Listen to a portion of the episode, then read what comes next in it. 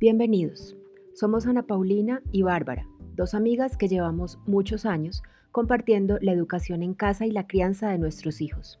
Aquí queremos contar nuestra experiencia y hablar de educación en casa como una manera más consciente, libre y respetuosa de aprender y crecer al lado de los hijos. Sírvete un té o un café y acompáñanos. Hola, Bienvenidos al quinto episodio de nuestro podcast con Bárbara. Hoy queremos hablar de qué realmente necesitan aprender los niños. Algo que mencionó Bárbara en uno de los podcasts anteriores, que es como la jerarquía de los conocimientos. Yo creo que es un tema importante porque nos permite enfocarnos en lo que realmente vale la pena, desechar de nuestras angustias mentales lo que no vale la pena y poner en perspectiva realmente el conocimiento que los niños deben adquirir. Pienso que es un desestresante adicional. Muchas veces en diferentes reuniones en que hemos hablado sobre este tema de, de, la confianza que se tiene en la capacidad de aprender que tienen los seres humanos, surge siempre esa pregunta, la hablábamos en el podcast anterior, sobre uno de los miedos o sobre una de las críticas, es no cómo vamos a hacer para que aprendan lo que no les gusta. Yo he decidido llamarle a eso, como decía Ana Paulina hace un rato, la jerarquía del conocimiento, porque esto se basa en que consciente e inconscientemente la sociedad por un lado y la escuela de manera específica nos ha enseñado y nosotros lo hemos aprendido, que hay cosas que vale la pena aprender y otras que no vale tanto la pena aprender. Eso tiene relación con las materias a las que se le dedican más horas semanales de clase, en la que se pone a los profesores más, entre comillas, cuchilla, a las que se le da los mejores, los prime time horario en los colegios, tiene que ver con los créditos universitarios, nunca las electivas, donde muchas veces están las pasiones de los seres humanos, tienen tanto peso académico como las matemáticas. Entonces nos hemos acostumbrado a que hay cosas que son importantes y cosas que son menos importantes y por lo tanto la tendencia natural de nuestros hijos, en este caso, a aprender ciertas cosas se ve sesgada por esa manera de, pensar.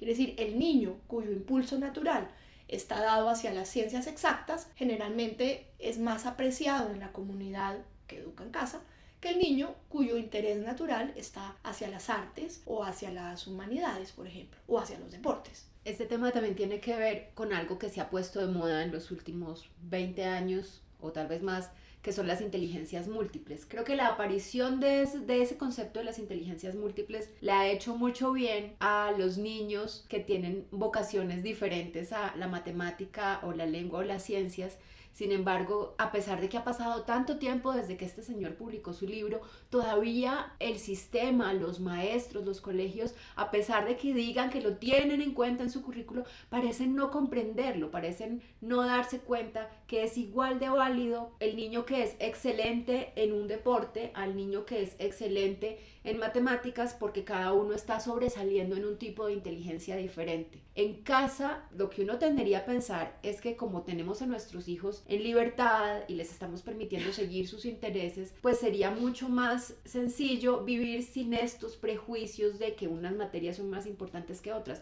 Sin embargo, no ocurre. Uno sigue viendo a las personas y a las mamás y papás muy preocupados con los mismos temas. Es que no le gustan las matemáticas, es que no quiere leer, es que escribe horrible, es que no se preocupa por las ciencias y parece ser que sí, le permiten a los niños dedicarle suficiente tiempo al instrumento o al deporte que les apasiona, pero cuando llegan a un punto en el que solo quieren hacer eso y no quieren hacerlo académico, vuelven y caen en la preocupación porque yo creo que vuelve y aparece ese fantasma de sí, eso está muy bien como un hobby, pero esto otro lo necesita para poder triunfar en la vida. Sí, yo creo que toda este, esta teoría de las inteligencias múltiples se ha convertido en uno de los miradas hipócritas de la escuela. ¿Cierto? Nosotros somos un colegio que trabaja alrededor de la teoría de las inteligencias múltiples. Mentira, mentira. ¿cierto? Porque además el mismo ministerio no lo permitiría. Hay unos ciertos énfasis, hay una cierta cantidad de horas que se deben cubrir, hay una cantidad de temas que son más abundantes en las ciencias exactas que en las artes o en los deportes. Entonces la pregunta es, ¿qué deben aprender nuestros niños que están aprendiendo de manera natural en casa o fuera de la casa?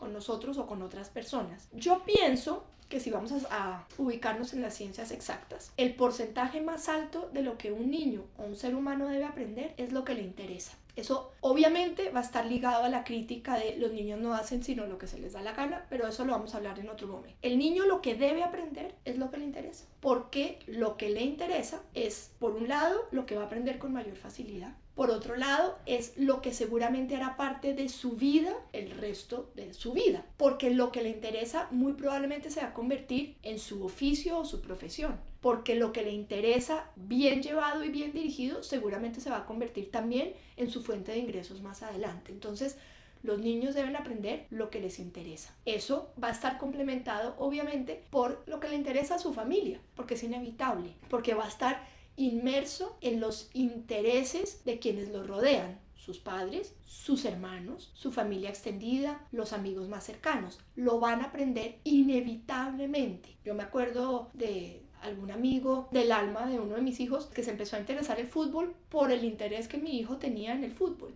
Entonces es inevitable empaparse de lo que le interesa a las personas que nos rodean, especialmente si son muy cercanas. Me acuerdo que decía yo que el gran aliado de nuestro aprendizaje han sido los trancones, porque era mucho lo que se hablaba en la sobremesa y en los trancones y que los niños aprendían.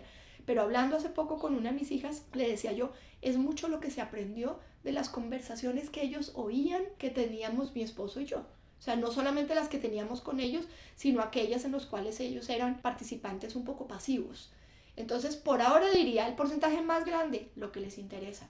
Y un porcentaje que es importante porque nos interesa transmitirlo, pero que también es inevitable, es lo que le interesa a las personas más cercanas. Hay personas que creen que a los niños no les interesa nada más allá de estar pegados de una pantalla. Es una visión muy de abuelita, ¿no? O sea, es que si no si nadie le enseña al niño qué va a aprender, pero lo que uno ve realmente es todo lo contrario. Los niños tienen una variedad de intereses súper amplia. He visto adolescentes educados en casa que incluso llegan a estar un poco en conflicto porque tienen tantos intereses que cuando se va acercando su momento en el que digamos uno cree que ya terminó colegio y pasaría a universidad, no saben qué escoger porque tienen muchos intereses y todos son importantes para ellos. Entonces los niños sí tienen intereses, muchísimos intereses, súper variados, súper diversos y les garantizo que muchos de ellos no se van a parecer en nada al currículo del colegio. Ese es el problema. Ahí es cuando los adultos creen que a los niños no les interesa nada. Pero es que sí les interesa. A los niños les interesa su entorno, les interesa lo que ven en televisión, lo que escucharon hablar a los papás, les interesa hacer origami, aprender a hacer magia, hacer cosas maravillosas en plastilina. Pero de pronto uno no lo ve como un aprendizaje o un interés válido o un interés importante porque no entra dentro de esa jerarquía. Sí, ahí volvemos al punto, al punto cero. También para nosotros es difícil avalar esos intereses cuando no se parecen a lo académico. Entonces ahí es donde viene todo lo que hablábamos en primero lo primero y en cómo comenzar. Es el comienzo y el, todo el camino es una observación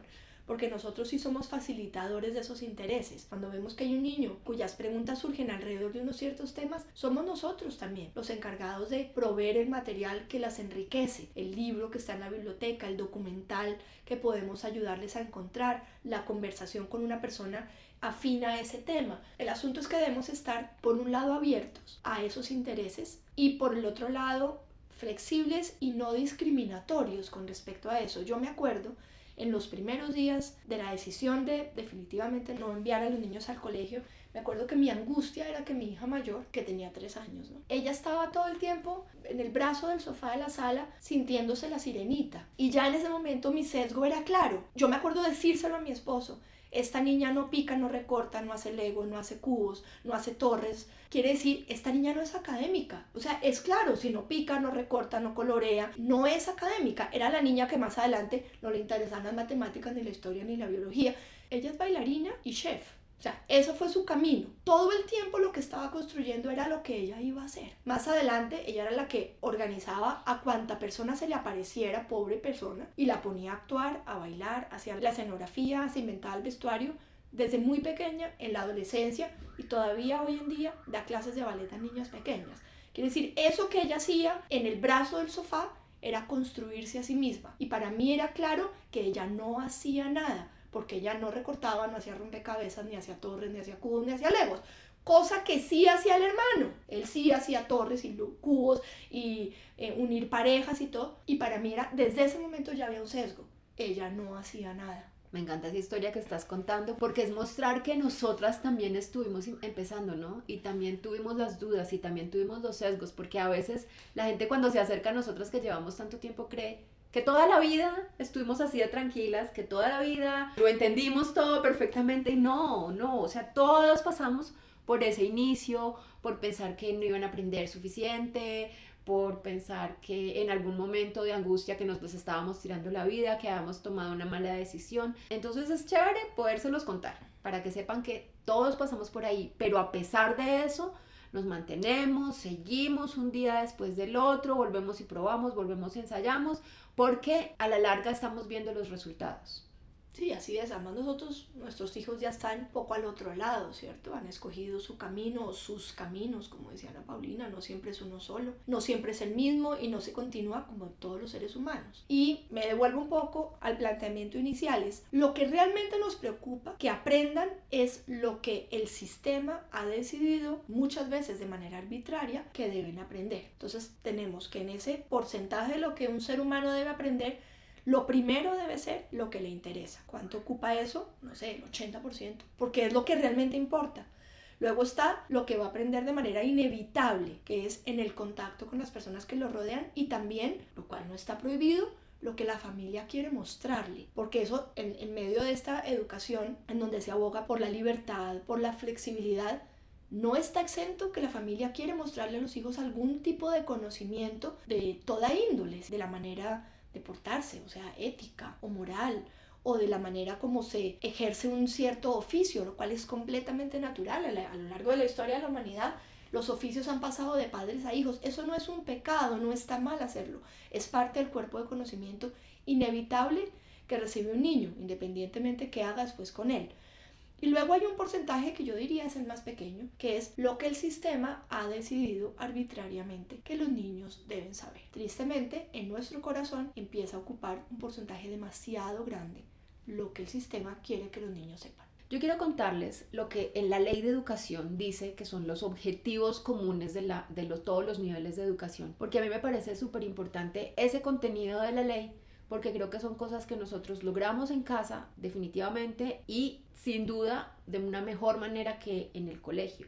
Entonces el artículo 13, si lo, si lo quieren ir a revisar para que lo vean textualmente, enumera los objetivos comunes de todos los niveles de educación habla de formar la personalidad y la capacidad de asumir con responsabilidad y autonomía los derechos y deberes. También habla de proporcionar una sólida formación ética y moral y fomentar la práctica del respeto a los derechos humanos. Además, dice que se deben fomentar prácticas democráticas para el aprendizaje de los principios y valores, la organización ciudadana y estimular la autonomía y la responsabilidad. También habla de desarrollar una sexualidad sana, el conocimiento de sí mismo, el respeto por la diversidad y por la equidad de los sexos, y prepararse para una vida familiar armónica y responsable. Otro objetivo que menciona es fomentar una conciencia de solidaridad internacional, desarrollar acciones para orientación profesional y ocupacional. También se supone que la educación debería formar una conciencia educativa para el esfuerzo y el trabajo. Y por último, debería fomentar el interés y el respeto por la identidad cultural de los grupos étnicos.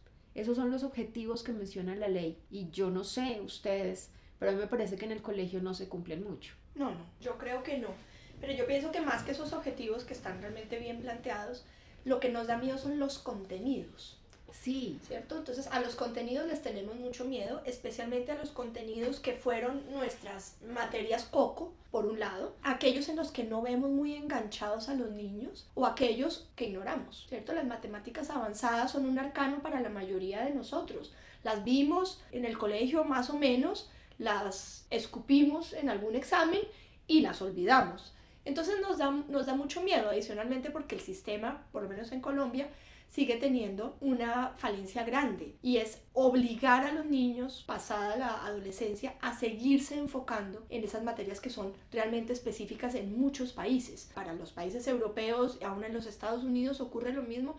A partir de noveno, que se considera la básica secundaria, lo que hay de ahí para adelante es opcional es para el que decide irse por las ciencias exactas o el que decide irse por las humanidades y, hay, y no hay, digamos, obligatoriedad pasado los 14 o 15 años de someterse a la trigonometría. Yo digo someterse porque para mí fue un poco así, a la trigonometría o a la física o a la química avanzada, ¿cierto? Hay nociones previas, pero no hay, digamos, necesidad de esa especificidad cuando uno llega ya al final de los años de bachillerato. Luego estamos diciendo que ese pequeño porcentaje es lo que el niño debe cubrir y que nosotros realmente no vemos mucho cómo, no sabemos cómo hacerlo, no vemos el interés en la mayoría de los niños, no en todos, ¿cierto? Hay niños que realmente tienen intereses enormes en eso y que para nosotros se convierte en el mayor porcentaje de lo que los niños, así lo vemos, así lo percibimos, percibimos una montaña gigante de conocimientos que no sabríamos cómo transmitirle a nuestros hijos. La buena noticia es, hoy en día el conocimiento está a un clic de distancia, ¿cierto? Hay una gran cantidad de conocimiento,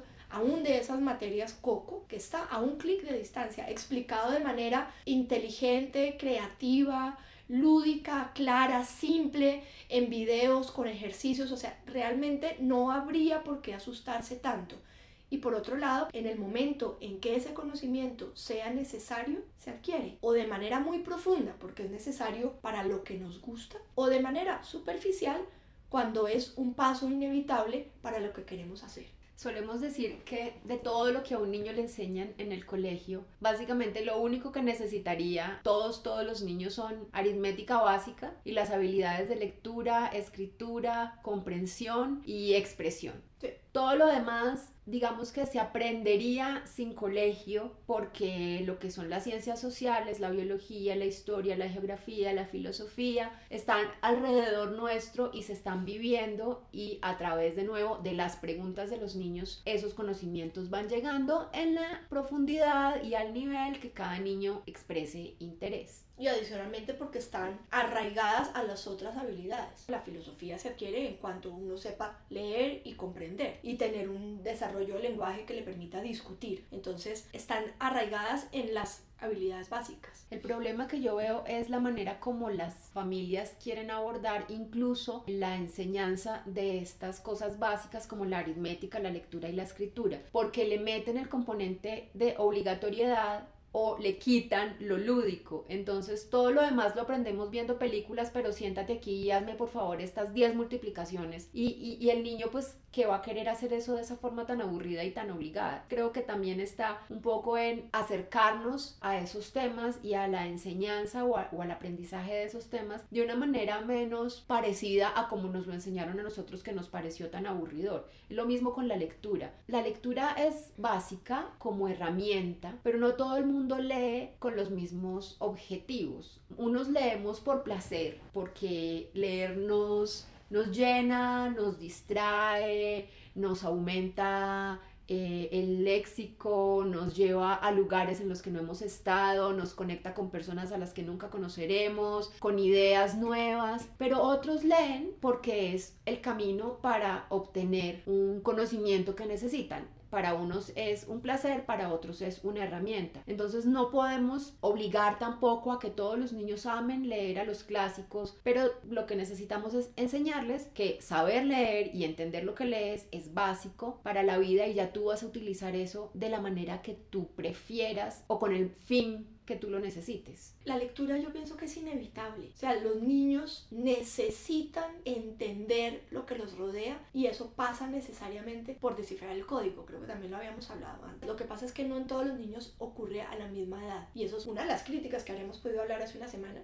Es que muchos niños que se educan en casa empiezan a leer, entre comillas, tarde con respecto a sus pares escolarizados. Creo que con la lectura pasa que muchas familias se quejan de que a su niño no le gusta leer, es decir, lo sabe hacer, aprendió a hacerlo, pero no le gusta. Yo he visto eso más en niños que retiran del colegio que en niños que han estado sin colegio toda la vida. Y creo que tiene que ver con las prácticas escolares, con haber forzado el aprendizaje en un momento en el que no estaban listos, con haberlos obligado a leer cosas que no les gustaban. Pero también habrá niños que aprenden de otra manera, que su manera de aprender no es a través de las letras, es más a través de las imágenes, de los sonidos, del movimiento. Y eso tenemos que también entenderlo para no ejercer presiones innecesarias. Saber que estamos en un mundo en el que ahora el conocimiento nos rodea por todas partes, hay muchísimo material audiovisual que puede ayudar a que los niños tengan acceso a muchas ideas y conceptos que antes solo podía uno alcanzar a través de los libros.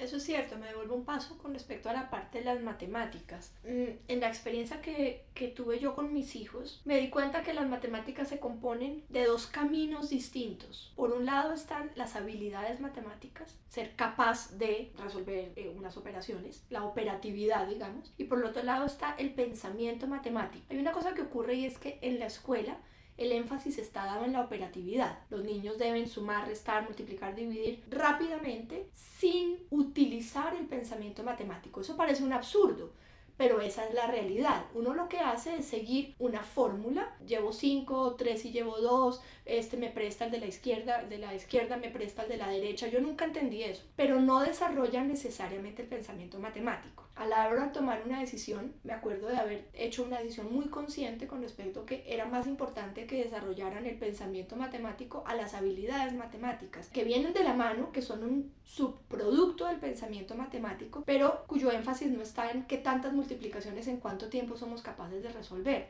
porque eso en últimas lo hace más rápido una calculadora. Yo no creo que las matemáticas no se enseñen, porque para eso están las calculadoras, me parece que realmente es un pensamiento un poco pandito, pero al mismo tiempo creo que sin el pensamiento matemático la operatividad en últimas la hace mejor una calculadora. Entonces, si creemos que las matemáticas son importantes, desarrollar el pensamiento matemático acaba siendo más importante y ese pensamiento matemático sí se desarrolla en el día a día, independientemente de qué tanto trabajo operativo tenemos en las matemáticas el pensamiento matemático sí se desarrolla en el día a día. No sería necesario sentarse a hacer ejercicios, sino exponer a los niños a una cierta cantidad de situaciones en las cuales tengan necesariamente que desarrollar el pensamiento matemático que es el único que no se desarrolla de la mano de la lectura y la escritura. Los demás, ¿cierto? El pensamiento con respecto a quién soy, dónde estoy, dónde me muevo, quiénes me rodean, está muy ligado a la lectura y la escritura. El pensamiento matemático en ese sentido es único. Sin embargo, me estoy acordando de cuando en el colegio le ponían a uno problemas, ¿no? Los famosos problemas. El problema, la gente no lo entendía porque no lo sabía leer, ¿no? Es cierto, es cierto. Entonces sí están un poquito conectadas también a veces. Sí, yo voy a agregar un corolario de una amiga común que me acuerdo que alguna vez me dijo que si yo había leído los contenidos del Ministerio de Educación para cada año. Le dije, no, no los leo porque, no sé, se me pararía el pelo. Y me acuerdo que ella me dijo, no, yo los leo para tranquilizarme, porque cuando uno lee los contenidos se da cuenta que todos los años los niños hacen lo mismo. Si nosotros hacemos memoria de lo que aprendimos en el colegio, que nos parece que realmente es una montaña inabordable de conocimiento que somos incapaces de transmitir a nuestros hijos, la verdad es que se resumen unas pocas cosas y yo los invito a reflexionar sobre cuántos años vimos la célula, pero era la misma célula. ¿Cuántos años vimos la conquista de América? ¿Cuántos años los viajes de Colón? ¿Cuántos años la tabla periódica? ¿Cuántas veces nos repitieron exactamente las mismas cosas?